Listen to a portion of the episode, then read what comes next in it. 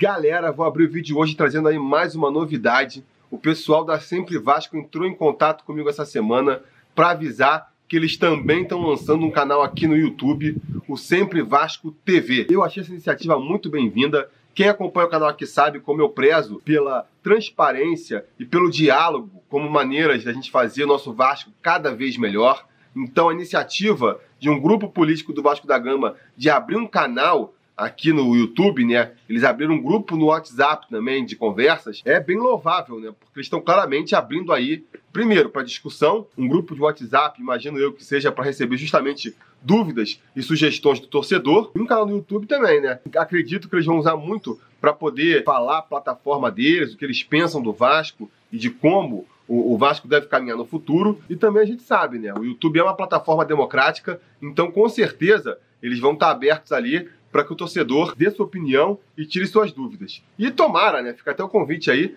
para as outras forças políticas do Vasco seguirem esse caminho, também abrirem canais no YouTube. Eu acho que o debate para a eleição do final de 2020 vai ficar muito mais interessante se o quanto antes os grupos já se dispuserem aí a, a dialogar, a mostrar suas opiniões e tudo mais, né? O canal está surgindo agora, estreou na segunda-feira, então vamos acompanhar aí, eu já estou inscrito lá. Vamos ver o que vem pela frente. Mas fica aqui o parabéns pela iniciativa e o convite, né? Para você ir também lá conhecer. Eu vou deixar o link pro canal deles aqui, aparecendo aqui em cima e vai aparecer lá no final do vídeo também. Então vocês confiram lá e depois digam aí o que, que acharam dessa iniciativa da Sempre Vasco de abrir a Sempre Vasco TV. E agora vamos falar de Vasco e Fluminense.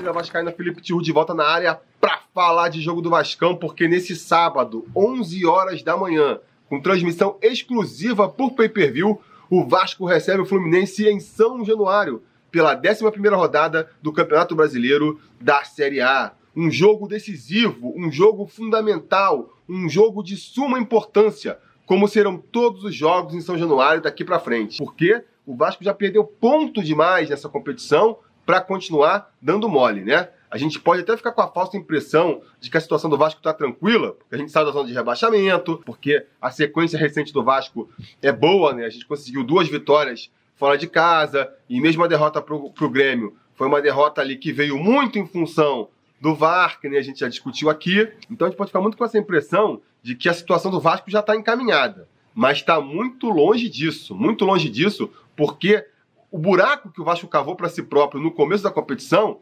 agora vai exigir ali um esforço muito maior para a gente conseguir voltar a se equiparar com outras equipes. Para compensar aqueles sete jogos sem vitórias no começo do campeonato, a gente vai ter que fazer muitas vitórias seguidas para ficar só normal. Não vai nem conseguir abrir uma frente ou juntar uma gordurinha, né? Do que eu tô falando, a gente já jogou 10 jogos na competição, é pouco mais aí de um quarto do campeonato e só conseguimos duas vitórias. Nosso aproveitamento é de só 30%. Se você pega o aproveitamento do Luxemburgo, também não está satisfatório ainda não. São 8 pontos em 18 disputados, quer dizer, menos de 50%. O aproveitamento do Vasco em casa também é muito fraco ainda, é igual com o Luxemburgo aí. 8 pontos em 18 disputados, menos de 50% de aproveitamento. Para subir esse aproveitamento aí em casa, a gente vai ter que vencer muito jogo agora. O ideal é que a gente não perdesse mais pontos em São Januário, que no mínimo não perdesse mais jogos, né? Por isso eu repito, a importância fundamental com áreas de final que vão ter todos os jogos em casa daqui para frente. Porque jogo fora de casa a gente sabe, é complicado. É complicado esperar um pouco mais. Na próxima rodada, a gente vai pegar, por exemplo, o Palmeiras lá no Allianz Parque. Dá para contar que a gente vai voltar com ponto de lá? Não dá dá para torcer, é, criar expectativa de conseguir um empate, quem sabe, uma vitória milagrosa. Agora, contar com esses pontos não dá. Do mesmo jeito, né? Não dava para contar com os pontos contra o Grêmio, eles quase vieram, quase veio pelo menos um empatezinho. Se viesse a vitória, a situação do Vasco ia ficar bem mais tranquila, mas não veio. Veio uma derrota, o que só joga mais pressão para essa partida contra o Fluminense, porque a vitória ela se faz aí imprescindível, né? Eu não estou dizendo nem pela questão mais momentânea. Vejo muita gente discutindo aí que se o Vasco não vence essa partida, ele pode entrar na zona de rebaixamento, que o confronto contra o Fluminense seria um confronto direto. Eu nem vejo muito por esse lado, não, porque eu acho que tá cedo. Tá cedo demais pra gente ver isso, né? Vai ser confronto direto? Já estamos então assumindo que o Fluminense vai brigar até o final para não cair? Não dá para saber. Pode ser que, de repente, né, é improvável até, você diria, eu vou concordar, mas de repente o Nenê, o Ganso, eles se entendem ali no meio campo do Fluminense, o Pedro não sai agora nessa janela e fica até o final metendo gol atrás de gol, o Fernando Diniz consegue encaixar o time ali e os caras disparam, conseguem se livrar ali da briga pelo rebaixamento com certa facilidade. Então, não acho que seja por aí. A questão de entrar na zona de rebaixamento agora também, né? Tem um fator psicológico aí que não dá para ignorar, a pressão acaba sempre ficando maior, mas é, é, só psicológico mesmo, porque na prática o Vasco precisa, é o que eu estava falando no começo do vídeo aqui, melhorar o seu aproveitamento. Tem que subir aí esse 30%, tem que chegar pelo menos num 50%. E como não dá para confiar nos jogos fora, vai ser nos jogos em casa que a gente vai ter que buscar aí é, a pontuação necessária para ir aos poucos subindo esse aproveitamento aí até chegar no patamar razoável. E aí, amigo, um jogo contra o Fluminense, um jogo como esse aí de sábado, é um daqueles jogos que não dá para imaginar outro resultado que não a vitória. A gente vai estar tá jogando em São Januário, São Januário vai estar tá lotado, a torcida vascaína vai empurrar esse time para cima. E o Fluminense, né, não vamos nunca nos esquecer, é freguês, é freguês de carteirinha, já chegam já com a perna tremendo. Então não tenho receio em dizer aqui que o Vasco é o favorito para essa partida sim. Agora, não quer dizer que vai ser uma partida fácil. O Vasco vai enfrentar muitos problemas também. O maior deles sendo o desfalque do Rossi, né?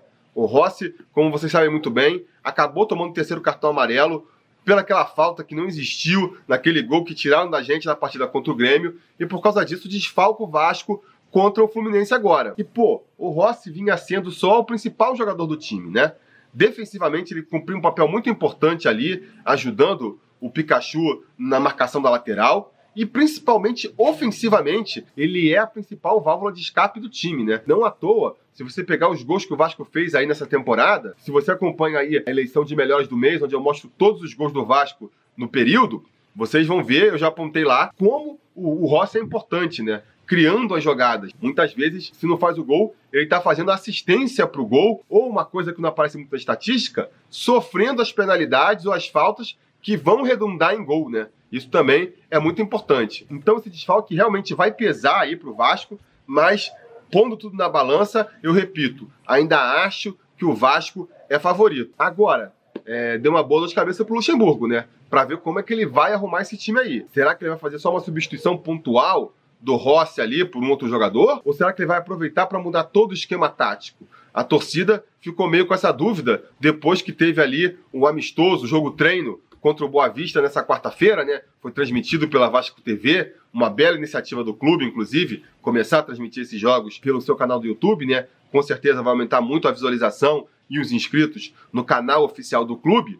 Mas, galera, vamos devagar com a dor também, né? Acho que o pessoal acaba levando muito a sério um jogo ali que, na verdade, é só um treinamento. Ninguém tá jogando pra valer ali. O, o Luxemburgo deve ter encarado dessa maneira também, né? Porque o Luxemburgo ele fez várias modificações nesse jogo treino, né? Teve a volta do Castan na zaga, que realmente deve acontecer. E lá na frente ele partiu para um esquema meio ousado, vamos dizer assim, só com dois volantes, botou o Marquinhos jogando ali como terceiro homem de meio campo, e na frente ele botou o Marrone de um lado, o Ian Sassi do outro e o Valdívia mais uma vez como falso 9. Eu sinceramente não acredito que essa vai ser a formação com que ele vá começar a partida. Eu acho que ele estava testando no máximo uma possibilidade que ele pode utilizar no decorrer do jogo, se por um motivo ou por outro o Vasco não conseguir construir o seu placar naturalmente, mas eu acho que pelo menos para iniciar a partida, ele vai com uma formação mais cautelosa aí, ele vai repetir a formação que ele tem escalado aí nos últimos jogos, uma formação mesmo com três volantes. Até porque, até porque o Fluminense ele joga muito é, tocando a bola no meu campo, né? Tenta ter muito controle de bola. E se o Vasco ele abrir mão desse combate no meu campo, ele vai estar tá cedendo é mais espaço para o Fluminense fazer o jogo dele. Não sei se seria uma boa alternativa. Agora, como na quinta-feira ele meio que repetiu essas escalações no treinamento, né? Sei lá, não é impossível também não dele realmente vir com o time todo mexido para essa partida contra o Fluminense. Na minha opinião, seria um erro. Mas vamos então falar aqui qual vai ser a provável escalação do time e aí a gente vai debatendo, né? Eu vou falar qual é a equipe que ele vem escalando nos treinamentos aí e qual eu acredito que ele vai levar a campo no sábado, beleza? No gol, nenhum mistério, né? Fernando Miguel, o nosso arcanjo protetor das metas vascaínas, permanece firme e forte de titular. Na lateral direita, também não deve ter nenhuma novidade. Iago Pikachu, lateral artilheiro do Vascão, vai se manter na posição. A primeira dúvida fica sendo quem vai jogar ali do lado do Iago Pikachu com a volta do Leandro Castan. O Leandro Castan tem tudo para voltar a ocupar ali a posição esquerda da zaga, né? E aí quem fica na direita? O Ricardo Graça, que vinha sendo um destaque da posição, mas que é jogar com perna trocada, ou o Oswaldo Henriques, que é quem estava jogando ali naquele setor. Eu aposto no Oswaldo Henriques. A prata da casa nunca teve muita moral com os treinadores que passaram por São Januário. Até quando tá brigando pela própria posição, a gente vê os jogadores muitas vezes sendo preteridos. Então, botar o jogador fora de posição só para escalar ele no titular me parece mais absurdo ainda. Então aposto que vai ser o Oswaldo Henriques que vai fazer essa dupla com o Leandro Castan ali no nosso miolo de zaga. E fechando a linha defensiva, outra dúvida também, né? O Luxemburgo tem treinado com o Henrique na lateral esquerda. Depois da péssima atuação do Danilo Barcelos contra o Grêmio, não é de se espantar que o Luxemburgo fique, no mínimo, com uma pulga atrás da orelha ali e pense em alternativas para o setor. Apesar disso, apesar disso, eu acho que na hora do vamos ver, ele ainda vai manter o Danilo Barcelos ali como lateral esquerdo do time. Vamos ver, é mais uma aposta minha. No meio-campo, eu também aposto que ele vai manter a formação com três volantes. No começo da formação não tem muito mistério, né? Richard continua ali como nosso primeiro volante, vem se destacando muito bem, né? Realmente um acerto da diretoria essa contratação. E do seu lado, o Raul, que também, depois que voltou para sua posição de segundo volante ali, tem feito um bom futebol, tem se apresentado bem. Então essa dupla de volantes aí, nenhum mistério, vai se manter. A dúvida fica no terceiro homem de meio campo, que vinha sendo o Marco Júnior, mas que nessa semana o Luxemburgo resolveu experimentar escalar o Marquinho ali. O Marquinho, que teoricamente é original dessa posição também, terceiro homem de meio campo, e que poderia então entrar nesse setor, teoricamente, para trazer um pouco mais de criatividade para o meio campo do Vasco, né? para o ataque do Vasco, uma vez que a gente já está perdendo ali o Rossi, que é um dos grandes pontos criativos do nosso ataque. Eu, particularmente, acho um erro. Eu acho que botar o Marquinhos no lugar do Marco Júnior vai tirar vitalidade, vai tirar movimentação do nosso meio-campo e não traz, em contrapartida, tanta criatividade e tanto poder ofensivo assim, né? Não gostei do que vi do Marquinhos até aqui. Então, não faria essa substituição nunca. Mas vamos ver. O Luxemburgo já mostrou claramente que o Marquinho é, é um protegido, é um queridinho seu. Então não dá para duvidar também de que o Marco Júnior acabe no banco de reservas aí para o Marquinho ter mais uma chance como titular. Jogando pela direita, a gente deve ter a volta do Marrone com a suspensão do Rossi. Parece que é ele que vai assumir aquela posição ali, né? Não só o Rossi está suspenso, como o Thales Magno, que também entrou muito bem na partida contra o Grêmio, apesar de ter ajudado ali na, no segundo gol do Grêmio. Eu gostei da atuação do Thales Magno, já tinha gostado antes quando ele entrou contra o Botafogo. É um jogador que, que eu acho que deve ter mais oportunidades aí ao longo da temporada, mas que no momento vai estar servindo lá a seleção das categorias de base. Então, acaba sendo um desfalque aí. É mais um jogador com quem o Vanderlei Luxemburgo não pode contar. Então, até por isso, o Marrone ganhou fácil essa vaga ali pela ala direita e pela ala esquerda, ao que tudo indica, quem vai acabar sobrando ali para assumir a posição é o Ian Sassi. O Luxemburgo também está testando essa formação com dois pontas mais velozes, ficaria o Marrone de um lado e o Ian Sassi do outro. Eu, como falei que eu acho que o Marco Júnior vai ser escalado no meio campo ainda, e como eu concordo que o Marquinho ele tem que entrar nesse time, o Luxemburgo quer encaixar o Marquinho nesse time de qualquer jeito, não sei não. De repente eu acho que o Marquinho pode pintar na ponta esquerda e aí a gente repetiria a formação que a gente viu contra o Grêmio, né? O Marquinho jogando mais pela ponta esquerda, o Valdívia fechando esse time aí como falso 9, né? Mas os dois se revezando. Muitas vezes o Marquinho fecha mais como se fosse o, centroavante para o Valdívia cair pela ponta e outras vezes eles trocam de posição. O Valdívia acaba fechando mais pelo meio, para o Marquinho cair mais pela ponta. Não sei, vamos ver, né? Independente de qual for a escalação aí, eu acho que o Vasco ele tem que ir com tudo para cima. A torcida com certeza vai empurrar o Vascão para cima. E cara, apesar das dificuldades que a gente vai encontrar, a gente tem que voltar com esses três pontos aí. Não dá para pensar em outro resultado que não a vitória. Eu, repito aqui, começaria até com um time mais prudente, não abriria a mão desses três volantes aí, iria com um time que está funcionando, só faria a troca pontual ali do Marrone pelo Rossi, e lá atrás também voltaria com o Castan, claro, não tem por que é, não fazer isso, mas só isso. Depois dessa formação mais ousada aí, de botar Henrique na lateral esquerda, de botar o Iansassi, recuar Marquinho, isso só faria a partir do segundo tempo, se o resultado realmente não, não, não se construísse no primeiro tempo, né? Porque a gente não pode também, né? Ir com tudo para cima, de repente deixa lá a retaguarda aberta, toma um gol do Fluminense, fica tudo mais difícil. Fica tudo mais difícil. Mas, de qualquer maneira, a postura do Vasco, independente da formação que vá, tem que ser de partir para cima, de tentar finalizar o jogo logo, porque a gente não pode pensar em outro resultado que não a vitória nesse sábado. Levando isso em consideração, eu vou apostar aqui então que o Vasco ganha por 1 a 0 para seguir a tradição aí com o gol de Danilo Barcelos. Ganhar por 1 a 0 com o gol de Danilo Barcelos já aconteceu antes e vai acontecer de novo. Mas diga nos comentários o que, que você acha que vai acontecer, né? E se você for apoiador aqui do canal, seja lá no apoia.se barra sobre Vasco, ou seja, sendo membro aqui no YouTube, vai lá no nosso grupo exclusivo no Facebook e deixa seu palpite também.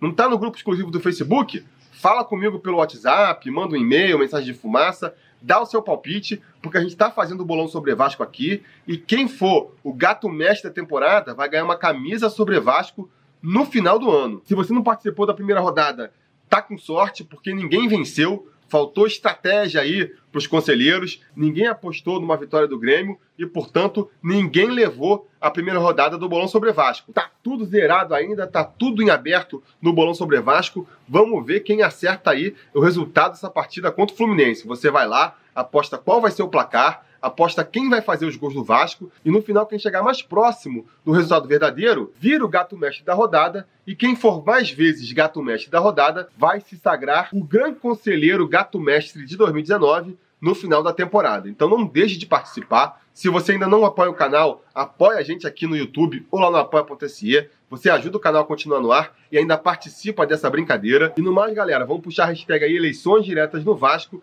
e depois da partida, se tudo der certo e nada errado, a gente volta para comentar o resultado. Beleza? Tá combinado?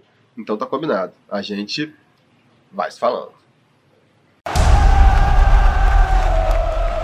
A realização desse vídeo só foi possível graças ao apoio inestimável dos conselheiros do Sobre Vasco. Ajude você também ao Sobre Vasco continuar no ar, se tornando um apoiador em apoia.se barra Sobre Vasco ou sendo um membro do canal aqui no YouTube.